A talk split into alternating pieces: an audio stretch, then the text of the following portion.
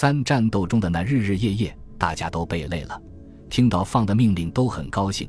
一个战士把他从背上扔了下来，出于愤恨，几个战士冲上去踢了他几脚，骂了他几句。当然，骂什么只有我们能听懂。之后，我们按原路返回，来到一条小沟边，沟里的水很清，我爬下去喝了个够，又装了满满的一壶水。我们回到了树林里，全营的人都在这里。后来我才知道，原来是我们的炮兵要炮击敌人的营房，才让我们撤回的。在树林里休整了一会。我们又向一百九十四高地方向返回，此时已经是下午四点多钟了。累了一天，天气又热，衣服全部被汗水浸湿，我累得真想躺在地上不走了。一路上我好几次掉队，班里的战友都停下来等我。我想我不能连累大家，只有咬紧牙关跟上队伍。炮连有个新兵，年龄很小，身上又背着炮弹，累得躺在地上大哭，说什么也不走。营长见了，过来像哄小孩一样说：“买买，云南儿话，娃娃的意思。我们不可能扔下你啊，休息一会走吧，坚持一下就到山顶了。”那个小战士说：“你们不要管我，我走不动了，你们走吧。”营长对他说：“我们怎么能把你丢下不管呢？这是战区呀。”小战士听后只好起来艰难地往前走。看到这一幕情景，我不由得在想：我们现在是在战场上。战斗是艰苦残酷的，再大的困难也要坚持和克服才行。想到这些，我也不觉得累了。我们终于到了一百九十四高地南面的一个安部，连队在我们旁边的一个树林里，准备在这里休息过夜。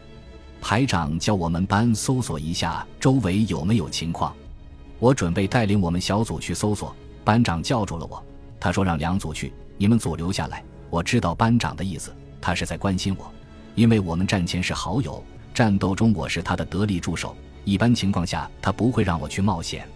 我知道，从进入越南打仗起，他一直在保护着我，我心里很感激他。我是在战前部队扩编时，他要求我到他的班里当副班长的。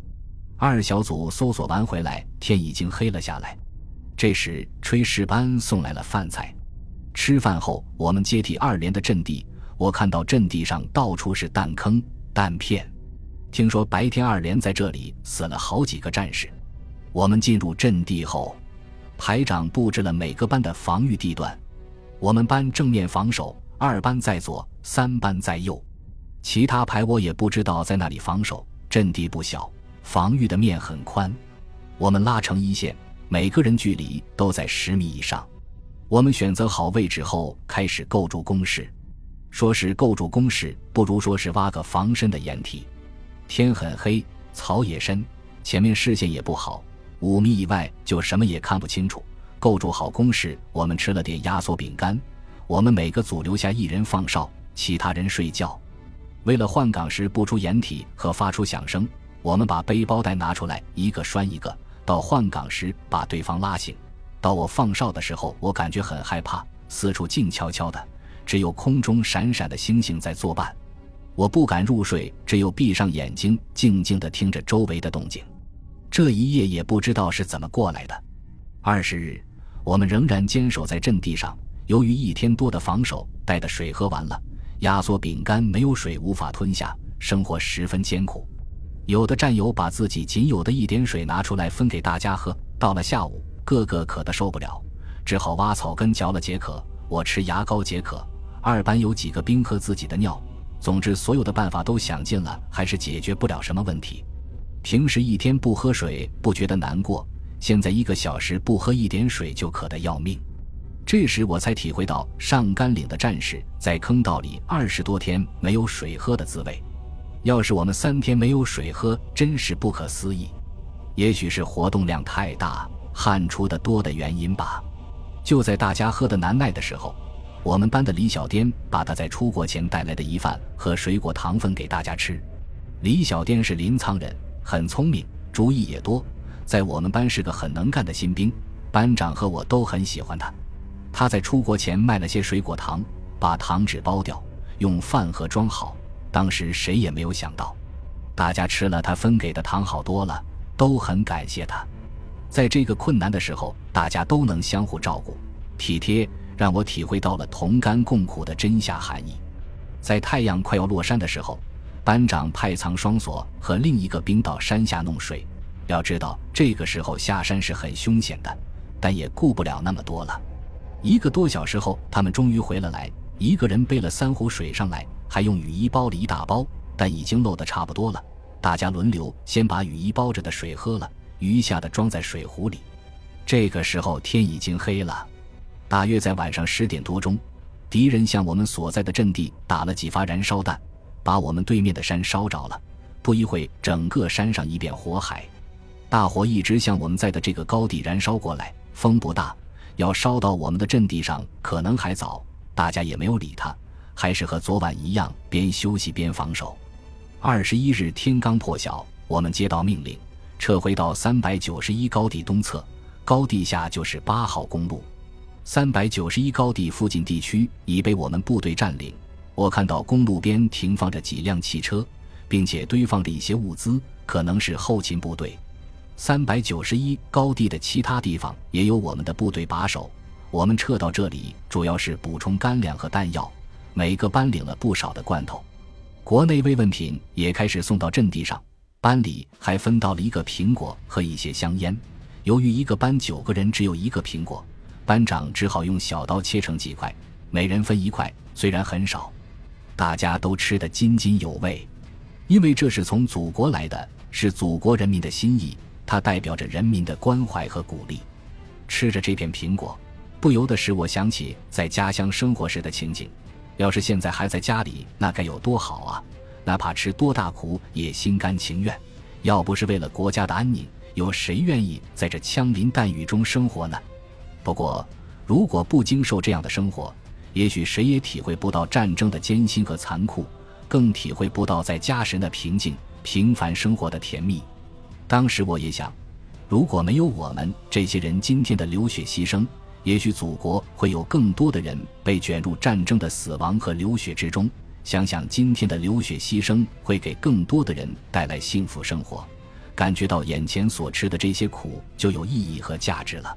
不知道为什么，从出国的那时起，在我的大脑里就从来没有想过要死。我真的不想死，我还想看到胜利的那天，用活着的生命去建设四化。我觉得不想死，并不等于不忠于祖国。更重要的是，能不能用智慧去多消灭敌人，比贡献的多少。如果说一个人的死能换来更多人的生，那么死就有价值。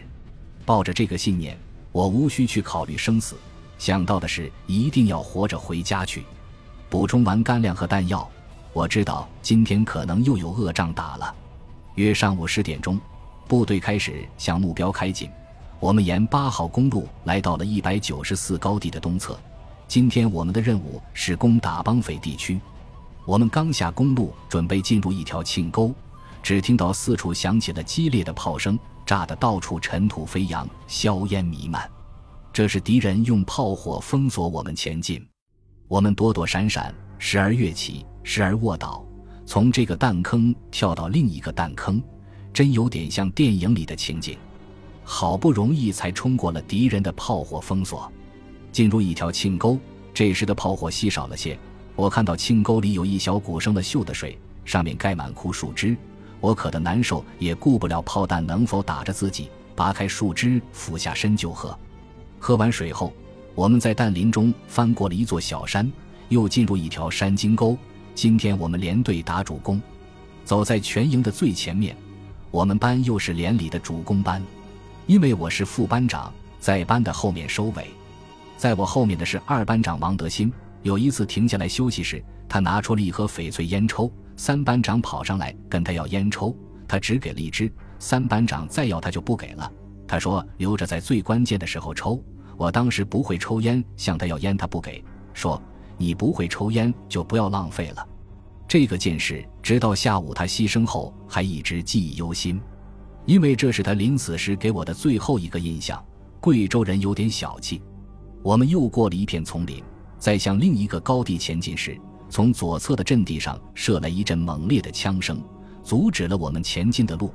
听声音是一个轻机枪火力点，营长命令我们连派一个排去消灭敌人的火力点。连长把这个任务交给了我们排，排长命令二班在左，三班在右，我班在正面拉成一线，向敌枪响的方向摸去。这个山不算高，但是草深林密，地势颇陡，走起来十分困难。我好几次上去又滑下来，只有四脚四手的往上爬。由于敌情不清，地形不熟，弄不清枪响的准确位置。快到山顶的时候，我们停了下来，仔细辨别火力点的位置。枪声一会在左，一会在右。我们往右边摸去，可是刚进去一点，左边又响起了枪声。都快到山的反前面了，也没有发现有敌人。我和班长都感到纳闷。树林又密，枯枝断树横七竖八。每前进一步都相当困难。